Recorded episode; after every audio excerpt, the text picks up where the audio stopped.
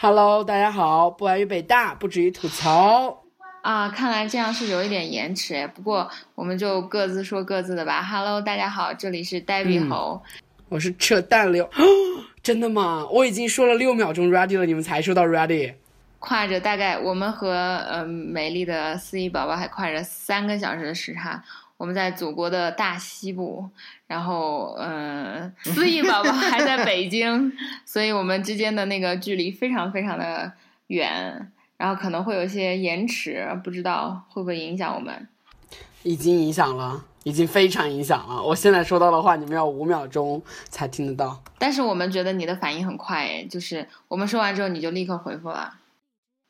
OK，好的。所以说现在你们听到的时候说一声一，一，一。哦，那还挺快的。OK，好吧，来，必须跟大家打个招呼。Hello，大家好，我是来到了西藏拉萨。呆逼的家的碧池，在此特别感谢呆逼的父亲母亲，也就是全国民干爹干妈。父亲母亲，特别搞笑，就是我感觉随着我年纪变大，可能跟父母会再亲近一些吧。然后我因为爸爸毕，我爸爸退休，然后我毕业，然后嗯，之前就是白莲花。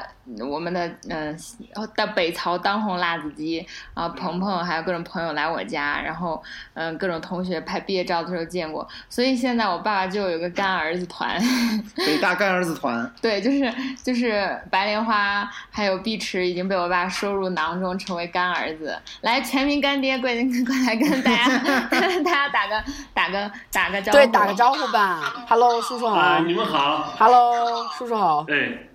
好，你们谈吧。哎呀，你和你和呆逼，你和你爸也好像啊，怎么回事啊？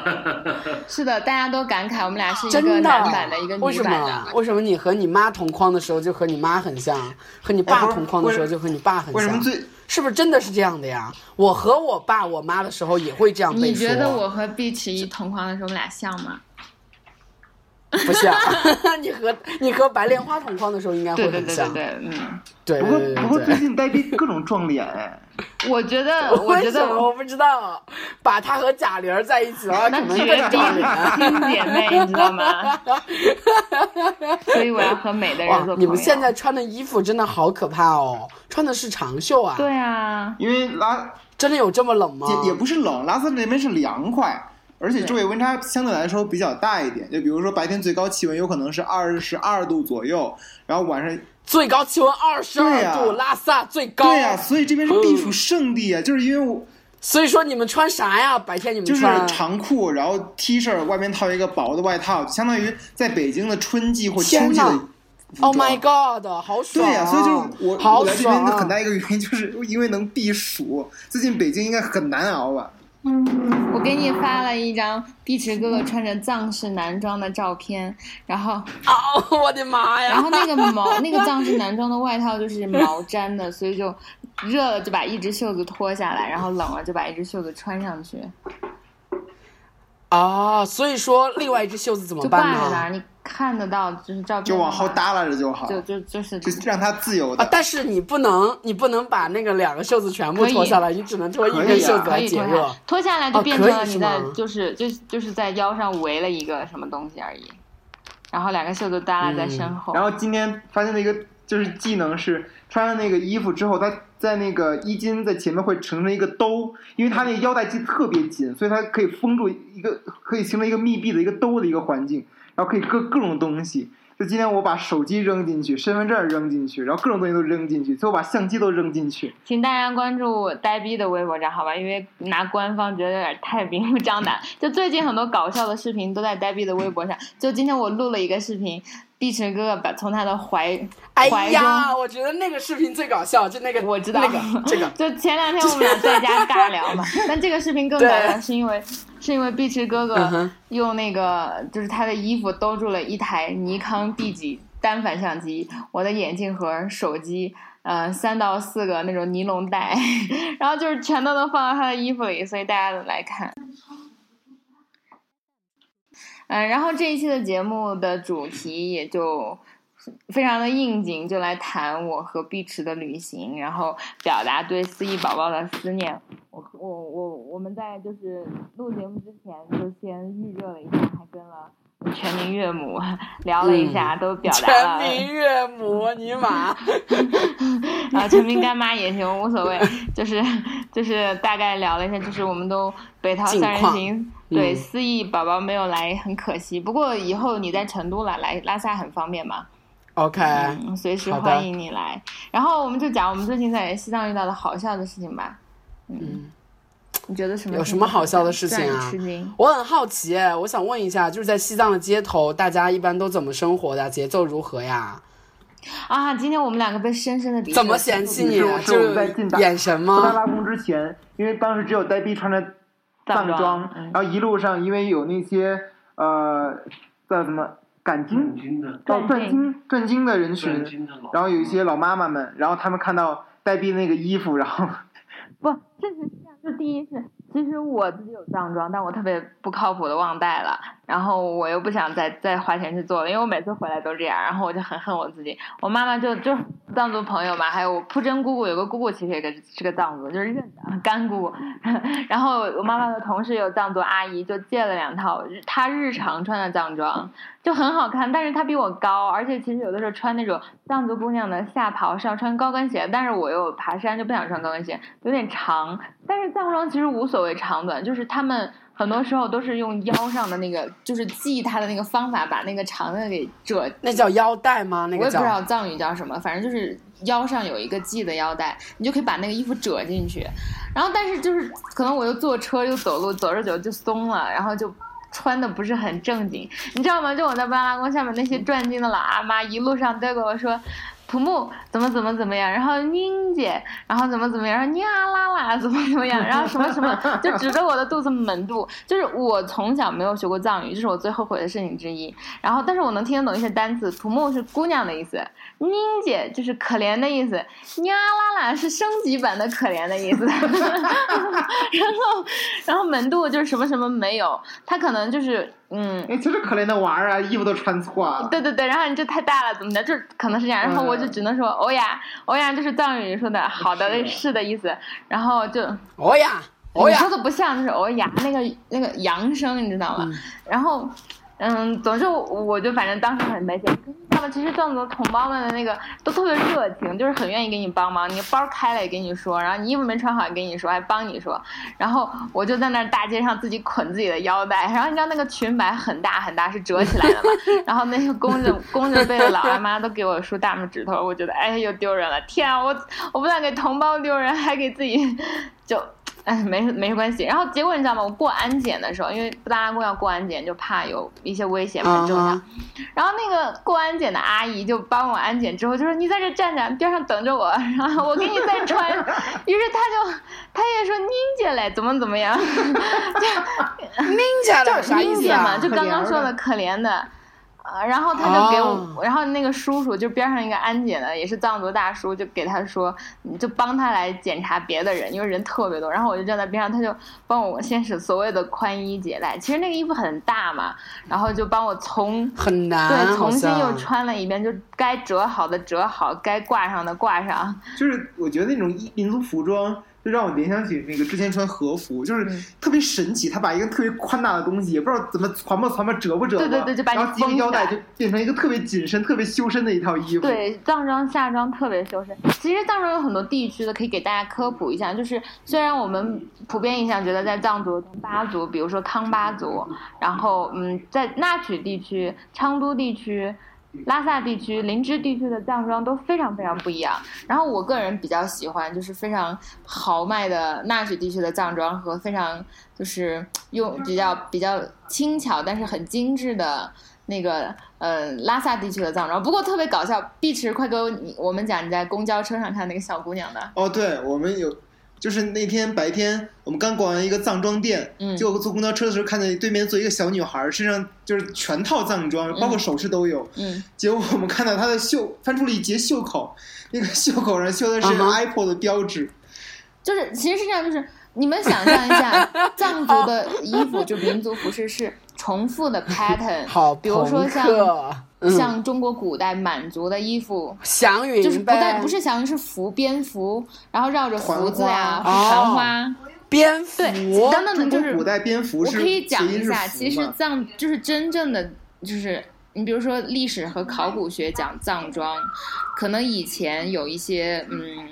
就是有些出入，就是毛毡呢，它没有图案，但是呢，就是因为文成公主啊，促进了藏汉交流啊，然后以及呃汉族的一些设计图案很好看，会被吸纳到当代的藏装里，就节日。庆装里，所以你要是在街上看那些阿妈，她们穿的那些衣服颜色很深，然后有很简单的图案，有些花卉。但是你如果去藏装店订，就我穿的那种浮夸一点的，或者你想夏天穿的好看一点的，特别漂亮，就特别美。然后就是其实是有很多汉文化的，比如说我刚刚说那种花团有蝙蝠，然后中间一个圆形设计的福字，这显然是汉字嘛。结果你知道那个小姑娘，对那个小姑娘，她的袖口就是苹果，哎，就是苹果的那个被缺了一点的那个苹果。然后就是一个橘红色的那个大苹果印在紫红色的底色上，然后不断的重复平铺，特别朋克，真的很朋克，特别的魔幻，魔幻。不过我觉得也挺有意思的，就是你可以看到，其实因为拉萨已经是一个现代化的大城市，然后嗯，就是那些老阿妈也会用智能手机啊，然后广场上就是各种，就是大家都带着，就现代生活被吸纳到这里面。对，其实我觉得特别感染的一点在于。我觉得西藏很独特一一点在于，在这个地方你穿着穿着最传统的藏装，在这个整个的大街上你也不会显得很突兀，而且他们现在生活当中也会跟很多现代的服装做一些结合，比如说他们会穿外面穿套一件羊毛衫。或者是会穿穿一件冲锋衣，然后脚下套着运动鞋或者高跟鞋，我觉得这个这一点特别有意思。所以我跟碧池就总结，我从小喜欢奇装异服，并不是那些是奇装异服，生活环境在我对在我们的生活环境里，就是你穿什么样的衣服，就穿民族服装或者很花团锦簇的，或者全身都是碎花，从头到脚，头上顶着绿松石、蜜蜡、珊瑚，然后辫子里编着五彩的 小辫子，然后身上各种花案堆在一起，也是一种好看，所以就。嗯，我还是为自己的审美感到骄傲。不说衣服了，就是我们可以讲一下吃的。你现在有啊？不过碧池天天都在我家吃了。不过今天吃到了纳曲酸奶。你们你们家吃什么呀？你们家吃呀？我爸爸妈妈还是就是完全比较，就是像内地人的生活习惯，就炒蔬菜、做做卤肉啊，然后米饭炒就是蒸米饭吃。嗯，我们哎，我我我都说了，如果你来的话，就是你变成我们家掌勺的了。好的。我帮你们做饭，那倒不用了。你就是讲我们几个里你最会做菜，所以就夸到了你。哦，哎，我其实，在想以后我们养老的时候，是不是就可以，就是在每个地方都有一个蜗居的点，然后就有一个大三居。对，是这样的。最好一定要啊，你戴着耳机吧，对吧？最好一定要容纳我们三个人可以分别独立的约炮和睡觉。我们为什么不能有单独的房子呢？我们为什么还非得要住在一个房子里面？我们就不能在一个谁要跟你住在一个房子里啊？对啊，我我们就不能在一个小区搞三栋别墅嘛？真是的，我们就不能在卢森堡买三栋联动别墅吗？对啊，我们就不能从卢森堡先飞回米兰，再 再拐一下巴黎把你接上吗？然后我们就环球打着飞机打麻将，对，摆一个桌子，嗯，还是可以的。其实我觉得我在来拉萨以后，我觉得好怂啊！我就是我适应我适应高反的那个那个时间挺长的。今天是我到达拉萨的第三天，然后呃，因为呃，黛碧的妈妈特别的专业，她是本身就是做。医护这方面的工作的，医护，医护每天都会监测我们的心率和血氧，然后由此反映出你是否还存在着高原反应的现象，或者然后你的身体是否已经适应这儿的环境。结果这几天我的血氧一直很低，然后差不多八十左右就已经很不错了。嗯，然后每天早上起来以后也感觉很头疼，就是自己特别的怂。本来以为呃，来之前我觉得啊，高原反应算个啥？没事儿，肯定没事儿，因为我之前我很多年前的时候跟着，但是你难受吗？会难受，你难受吗？就比如说头疼，然后会比如说你走路的时候，你会感觉突然喘不上气来，你会赶紧停下来，然后使劲倒几口气，然后会有这样的现象。但是因为我是几很很多年前的时候，小的时候我跟着我妈妈一块去趟云南，然后去了趟香格里拉，那边的海拔其实挺高的，我以为说我来这边没有问题，结果其实还是适应不了。然后觉得啊，自己真的好怂，不知道如果刘思怡来的话会是什么样。我觉得刘思怡应该比我更怂。我觉得我大概也会我觉得思怡就思怡宝宝会非常的激动，会活跃，会说妈咪一天怎么这么来，妈咪怎么就你会很你会很激动，然后你就会更难受。满满大街奔跑，对然后所以就是然后就然后又跑着跑着跑不动了，趴，地上然后就嗯 我刚刚心机过的宝宝好吗？嗯我肯定会和你对一样的。啊对，就是对啊，他还心悸呢。对对，嗯，而且我觉得你平常就嗯就就喘气就挺重的，对，就就就哦，对，我对氧气的需求量还挺大的。嗯，我们这几天就不敢嗯太动。我就你看，我们体力这么好的人，都是逛了两个小时街，在平地上就互相搀扶着觉得，真的好怂啊 就。要回来。然后包括今天我只是爬了一下布达拉宫旁边有一个白塔，就像相当于一个一个一个高台一样的东东西，然后我们可以沿着楼梯上，其实就是两节楼梯，然后我们爬上以后就是先别说话，我先喘口气，然后跟那使劲倒几口气。啊，三层，就是什么感受啊？那种感受是什么样子的呀？我就像你很好奇。跑完八百，或者你们男生跑完，一千你觉得，胸口会有什么东西压着你，然后你会觉得你的气管感觉很窄，你会觉得特别需要氧气，然后怎么吸都觉得怎么喘都觉得还不够，还不够那种感觉。然后还会有一系列的，因为你的缺氧反应引起的一些一系列其他的身体状况，比如说你会头疼，你会心悸、心慌，你会觉得有一些恶心、反胃等等等等，这些都是手发麻，对手发麻呀等等这样的，都是因为你的全身缺氧的造成的一些原因。所以我这几天都开始吸上氧了。不过吸氧真的立竿见影，就是真的，我之前我不知道，然后因为今天早上我测血氧的时候，血氧值挺低的，才八十八十不到八十五，然后然后阿姨说嗯正常是多少？没有正常值，就是你越高越好，越高越好就说明你的那个就是你的那个那个血液中你的含氧量越高，你肯定是越好嘛。然后就是阿姨说你先吸会儿氧吧，结果我就刚吸了十分钟，我的血氧立刻提高到了一百，就是立竿见影的反应。所以好像之前我就听说，在拉萨，就是不管不仅是拉萨，你在西藏境内的，你如果住一些旅馆、民宿，他们都会准备好那个各种氧气管、各种吸氧的装置，轻型吸氧甚至我机听对，我在我淘宝买了 六瓶，然后吸氧机，为因为我同事建议我心悸的时候就吸一下氧，因为心悸其实容易胸闷气短嘛，然后就吸氧，确实会挺爽的，就是那个纯氧，纯氧查起来很爽，主要是，嗯，天啊！可是好心疼你啊，宝宝，你才这么年轻，哎你还是个宝宝啊。哎，还行啦，不要这么还行，查出来了，没有什么问题，还行。大概因为就压力大，再加上嗯嗯大家都知道的原因。注意啊，我妈妈还在听我这期节目对，目我只是说大家都知道哎，我觉得特别可怕。你知道吗？其实我妈，我一直在想，我妈听了乐听和白莲花一直在互骂扫鸡的时候，她是什么对，反应？我就说，我就说，就是我那天那天那个那扯淡就问过我说，我们这次算算不算是那个那个，就是让家长都知道乐听跟跟白呃丁丁跟白莲花的一些秘闻之类的事情。对 Something something。Yeah，结果，然后那个我就说不会啊，因为他们反正就是一直在说野鸡、走地鸡、骚鸡之类的，也没有什么。没准在，没准那个那个，没准家人只是认为他们会对养殖方面比较感兴趣而已。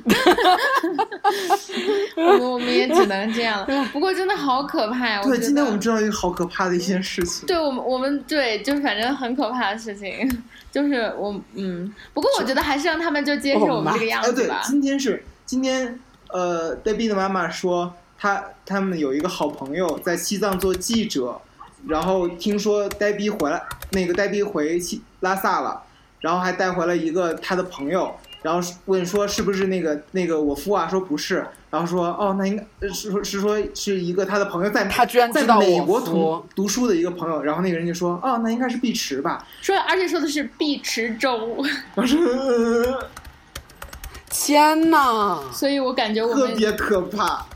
好可怕。嗯，就是我们完全不知道周围的有些哪些人，或者说大街上走的人，他们谁在听我们的节目？，对，啊！天哪，你不要这样加戏了，大街上想多了，大家都 nobody know you，nobody cares。嗯，只，不过我们说回西藏，就所以说在西藏那个啥 h o k up 方便吗？方便，超方便啊！哦，我可以给大家这么讲，就是呃，也算是对西藏的一个八卦，就是我科普，对对对，就是。嗯，我想讲，我是那种非常在边缘外的人。就我现在反思嘛，现在我每次回西藏，然后我父母在西藏工作了三十年，我爷爷奶奶是就是进藏第一批和平解放西藏的军人，然后我就觉得我从来没有一个真正的就是身份认同，觉得我是藏族或者我是一个西藏人，就我觉得这很难，我只是觉得我是个。就是这个人满处跑的人，对满处跑的人。然后我现在就想，我很我很后，我就跟我爸爸说，我很后悔，我小的时候应该学藏语，就多会多会一门很会很可以装逼的外语。但是我爸爸就说，你学这个有什么用？但是嗯，另外我还就就想着讲呢，你刚刚说的那个西藏容不容易 hook up，就容不容易约到炮？我在大一的时候去上大英课，然后那个老师呢，他是就是他除了教大英之外。他是学佛学，就是学宗教学研究的，然后他就在学藏语。他听说我是来自西藏的，他就特别感兴趣。他就说你们的那个酒吧文化和就是性工作者文化非常非常的发达。我说我。就完全不知道，我就从小在家被保护的特别好啊，然后我都晚上不出去，我都写作业带着氧气罩了。你跟我说这个 对啊，当时我就是瞎了我的 写作业带着氧气罩，我能坚持，我能再写一页，真的就是你就是如果你们要是来西藏做客，一定会见到我妈妈，我妈妈一定就我妈妈的爱好就就是给每一个每一个客人讲高原对，就是讲你。宁姐的普木，就宁姐的小姑娘，就可怜的小，就我小的时候确实挺惨，因为我身体不是很好。然后我那个时候确实晚上，我妈妈就有一点条件嘛，就会让我吸点氧，就是对我身体会好一些。然后所以晚上写作业的时候真的是戴着氧气面罩的，就是这对我而言是很日常的事情。虽然我想想也很魔幻。然后嗯，但是你要知道吗？就是我所生活的每个学去学校，去我爸爸的单位等他写作业，然后回家吃饭。我的日常让我周末出去玩，我爸爸妈妈跟朋友打个扑克呀，然后我就在院子里乱跑。哦，对，插一句嘴，就是黛比给我展示了他上了小学，然后他爸爸的单位和他原来住住的地方，就是真的是离布达拉宫几步之遥，就是他随时开窗就可以见到布达拉宫。对。天呐，好爽！其实你知道吗？这也是碧池来了，我才意识到我是个这么幸福的小孩。对啊，这就跟这就跟在故宫旁边上小学或者住在故宫旁边的人那种感觉是一样的。我们家几乎就是围绕着布达拉宫，就是我住的地方在布达拉宫的侧面，然后呢，我的小学在布达拉宫的另外一个侧面，然后我爸爸呢就正对着布达拉宫的单位，就是所以就步行十五分钟之内就就去到这些地方，然后就天天看着布达拉宫吧，所以。就那个是，但是你天天在那儿，你也不觉得有什么了。然后我们家的房子阳台开窗户就是布达拉宫的侧面，嗯，然后我就想嘛，就后来讲，就是后来很多时候很多人很好奇，比如我是从西藏去的小孩儿，然后他们问我对很多历史啊，对很多文化，其实我也是一知半解的，就是我不需要真正的知道它才能在这里生活，然后我又被保护的很好。所以，我现在也只能讲，我对西藏的了解也只是来自自己的经验，它其实还是非常的有限。而且，嗯，就是我觉得我没有看到那种真正的全貌啊。就比如说，今天我们上布达拉宫，然后或者我们在广场上啊看到，就你很难讲这段历史，因为第一是它太。太敏感或者太激进，或者我个人就是非常非常骑墙的草，就是我我不是说我一我是就不像大家想象的我是个白左或者我是一个自由派，或者是 liberal。对，但是其实事实上是你一旦到一个很具体的语境，你来探讨一个非常就是我亲身经历的事情，你会发现事情跟你想象的完全不一样。嗯，但是所以我要说我要 demo 那个第一我不白，然后我我左也只是我比较关心或者我比较容易共情而已。嗯，而我 live liberal，就是我现在并不相信那个所谓的就是，就绝对的理论倾向，而是要 case by case 啊，放在场景上去理解和讨论。亲爱的，咱们怎么同意？怎么怎么从西藏？就是我跟你讲，就是因为就是就是就像比如说我的老师问我西藏是不是酒吧文化和有就是就是非常性开放嘛，夜生活非常的开放，我说我完全不知道，这就是就是，但是你说他说的西藏是假的吗？我我不知道是不是这样的呀。而且我觉得你在主要你你是在西藏待的大部分时间都是未成年的阶段吧，所以不可能接触到。所以不过我还是来自直接的经验，就是我的朋友们，比如说卷毛来到西藏，可以印证思义宝宝的那个问题，就是回答是是的。Oh really? Oh my god！天哪，我好想知道。他就是他来了，然后他做了很多，然后他说特别爽，他说特别容易。你就想象着你你你回头一边吸着氧一边 hold up 的场面吧，觉得特别的性感。对，我操！这边这边鼻子里边插着氧气管，注意一下，啊，嗯注，意一下就是你在视频中展示这个氧气管就在我们腿边，就是那种医院那种特别啊专业夸张，就是专业那种。我操，这么专业！然后我我我我现在暂住的那个房间的旁边，叔叔给我放了一台制氧机，我今天晚上准备试一试。对，除了这种罐装的，放了一台制啥氧制氧氧制氧机？吗？就是当时就造氧 给提供提供动力。造氧供给。哎，有，就是如果说高原反应不及时的去治疗的话，真的会很严重，是吧人在那？边坚持不下去，然后直接就只能。等这个视频录完了，就是我们那个给你讲一件事，讲一个特别 a big news。对，一个一个大新闻啊，然后请那个 Shit！那我们赶紧结束吧，好吗？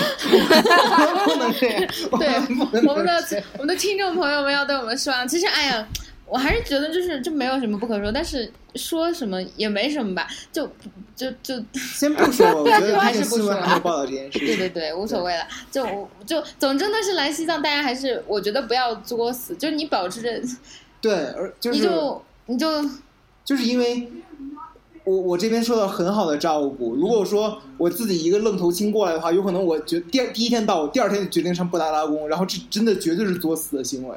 嗯千万别这样，一定要给自己就是两三天的时间，稍微适应适应，然后减减少自己的活动量，因为就是你完全不确定说，有可能说你第一天、第二天你的高原反应感觉没有什么，你身体完全正常，结果等到第三天你你突然就感觉你高原反应一下就上来，这嗯这也是有可能的。所以在这边旅游的话，还是小心谨高。原反应一下子上来怎么办？吸氧、休息、注意饮食，就是躺着对，躺着。抽就是吸氧。嗯，哎，不过我觉得很难，是因为就是我觉得最近我让朋友来西藏或者邀请他们来，最大的困惑就是没有时间嘛。比如像思忆宝宝啊，然后大家比如说抽出一周来，嗯就已经是很很很难得的机会了。然后你嗯要在这儿休息个三四天，大家就会觉得那我还干嘛？我就待几天就回去了。所以其实以后要是大家有时间有精力啊，要辞职找工作，或者请 请给自己留一个月的时间让你来西藏，就是还是很美很值得的。对，不过我觉得这是作为中国公民唯一的，不是唯一的吧，少数的福利，就是你不用来这里办签证，然后就是作为世界世界人民都很向往的地方，然后也确实非常非常的美丽，然后非常的异域风情。人间圣地，天上西藏，哎，不是是这个吗？我们应该让西藏旅游局给我们捐点钱。对对对对对对。本期节目有可能会被西藏旅游局赞助播出。不会的，本期节目的最大赞助商是嗯、呃全民干干爹和全全民岳母，对，对，因为提供了我们在西藏所有的那个 氧气罐、氧气对瓶 and 吃的都是，还有司机，还有讲解，还帮我们借服装，简直了，真的亲爹亲妈，赞美他们。嗯、还有什么？C 宝宝，你还有什么问题可以问吗？嗯，所以说你们在西藏的时候，你不在家吃的时候，你们可以吃什么呀？其实我觉得这边，因为现在也也，就也也发展的很，已经很发达了嘛，所以我觉得就是你想吃什么，基本也都能吃得到。然后包括呆逼也跟我，没有什么特殊的那个东西第一，我？来给大家普普及一下，就是餐饮。第一，嗯就是在改革开放以前，或者在就是被现代化以前一，下倒着这么一番，就是这是改革开放说错了前，。我嗯，其实也不是改革开放，在改革开放以前是有的，就是在现代化以前，这里的饮食还是比较简单的，因为它是游牧民族嘛，就有点像欧洲的，就是中古，就是他们吃牛肉、吃羊肉，然后就是主要就是补充蛋白质和脂肪。对，然后又因为这里的气温海拔气温很低，海拔很高，沸点就其实在七十七十五六度，所以呢，他们的肉不像我们能全煮煮全熟，他们煮就煮个半分熟，然后所以而牦牛肉里面有很多维生素啊，就是鲜肉的维生素是很多的，所以就是真正的藏餐，我我说的是，比如说稍微考古一点、传统一点的呢，就是包括青稞面粉的糌粑、牛肉、牛奶、奶制品，然后肉制品，然后其实非常的简单。嗯，主要是因为就是我个人觉得就是。用一点点人类学的视野是看，就是这里的气候环境和物产决定了这样的饮食习惯。所以你要是看电影《红河谷》非常老，就是从沼泽里被救出来的雪儿，就是那个喜欢他的男孩子，就一刀捅在了牦牛脖子上，然后静脉喷射出来的牛血给他喝，让他立刻恢复体力。所以这就是我们现在人看好像很残忍，但是在这种文化中，这是非常值得，就是就很自然的一件事情。所以我也吃过生肉和干肉，就是风干肉和生牛肉都很好吃啊。但是在内地你这样做就不是很合适了，因为卫卫生不达标。干肉超好吃，我现在还馋干肉，就是干肉很好吃，是脆脆的，然后香香的。碧池去吃了吗？还没有这个机会，但是碧池今天吃到了牦牛酸奶。哦，然后昨天吃到了藏面和甜茶。对，我们去就给你发发了照片嘛。嗯，我的微博上也有，草友们想看的话可以去翻了。嗯，然后我讲现代的藏餐会改良，就是会用这些奶制品、传统的食物的食材，然后加上现代烹饪的方法，所以就有随便怎么做了，就是只要是改良藏餐都可以做。但是因为我们最近在家休养嘛，就第一天我们在家用我爸爸这个超级大的 LG 呃高清电视放《冰与火之歌》，就是我们在拉萨干的第一件事，所以我们中午就吃炒菜，就是就完全是青菜。菜啊，这些就是呃米饭，蒸个米饭。然后，嗯，其实今天中午我们吃了超级好吃的鱼肉火锅，是川菜。在哪里啊？就在我家对对门就是西藏的商业还蛮发达。我们全家还有我妈妈请了一个姐姐和她的老公，就是家家庭聚餐。就是其实，在西藏的川菜，我觉得。和四川的可以媲美，就超级好吃。因为我觉得整个拉萨城或整个西藏的那个气氛，就是藏族的同胞们，他们生活相对是不像我们那么有压力的。比如说在城市的，在北京啊，我们就是天天工作加班，然后周末就是休息睡个懒觉。但你知道吗？藏族同胞早上上了班去喝个甜茶，中午吃顿饭，下午去跳锅庄，然后下班了回家。然后周末的时候，他们就在绿化带或者草坪找一个绿色的草坪，就全家老小就晒着太阳唱着歌，然后跳锅庄舞，然后打那个筛子。然后他们他们的宗教也是这种，就是倒不是说享乐，而是修的是来生。就是嗯，比如说我我。就是如果有懂得嗯藏传佛教的呃老师，请指出我的错误，如果说错了。但是比如说嗯藏传佛教的宗教观和比如说内地的呃小乘佛教啊什么不太一样，他们我们修的是现世嘛，现世报就是现在的因果，但是他们可能修的是来生，然后他们觉得今生呢是。就是上一次的，所以现在我能做的，我能做的开心的事情就是开心最重要。所以他们也喝酒，也吃肉，然后不受这样的限制。然后他们的生活观就是非常非常的，就像草原奔马一样，就非常的潇洒。所以我就跟碧池第一天就在家憋了一天，然后我们在小区就就有一家人在绿化带里也赢。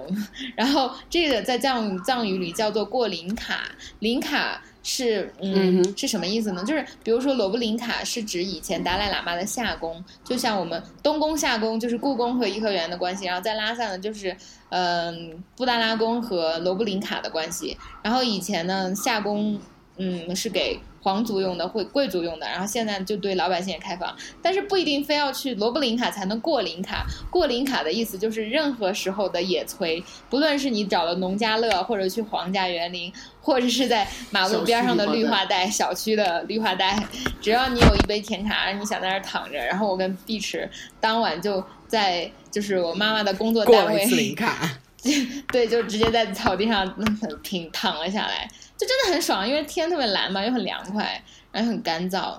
嗯，弄弄弄，就是呃，说说到吃的，所以就是那天我们去喝甜茶吃藏面，甜茶是由砖茶和牦牛奶一起，红茶红茶红茶和牦牛奶煮的也很好喝。然后藏面就是一种，就是没有发酵过的面粉，然后加上牦牛肉丁，我特别喜欢。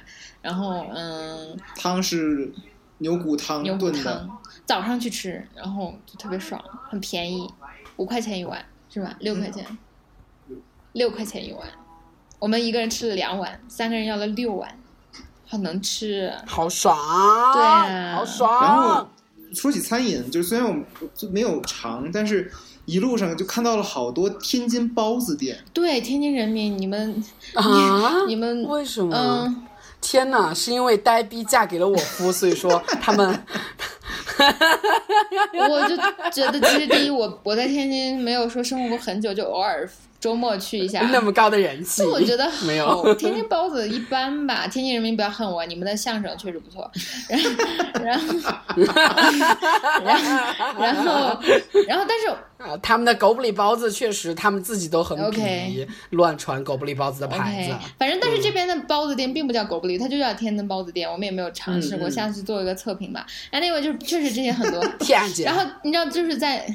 在拉萨吃喝是很火热的，就是因为我刚刚说了嘛，藏族同胞们或者其实在这里生活的汉族同胞们也非常喜欢吃喝，然后又因为四川同胞来西藏很多，因为距离上可能比较近，做生意的很多，所以这里的川菜也很好吃。我们今天中午吃的鱼肉火锅就特别好吃，就我们进去都感觉魂儿都被勾走了，那个香味儿。嗯，好的。然后我们本期对于西藏的问坛就到这里结束了。哦，对，然后接下来我跟呆逼要去尼泊尔。是的，我们啊，马上就要去了吗？没有，过几天。过几天吧，在在我们明天哦，明天是碧池哥哥的生日。虽然大家听到这个节目的时候，碧池哥哥已经又老了一岁。请大家忽略这个事实 啊！明天吗？对，然后明天我们我爸爸开车带我们去阳湖，一个特别美的湖，到时候去给你发照片。好的，好，嗯，那就这样了。哇，我感觉这期节目真的就是西藏旅游宣传片。对，好的，拜拜，幺七七零幺二六六二四幺，幺七七零幺二六六二四幺，拜拜。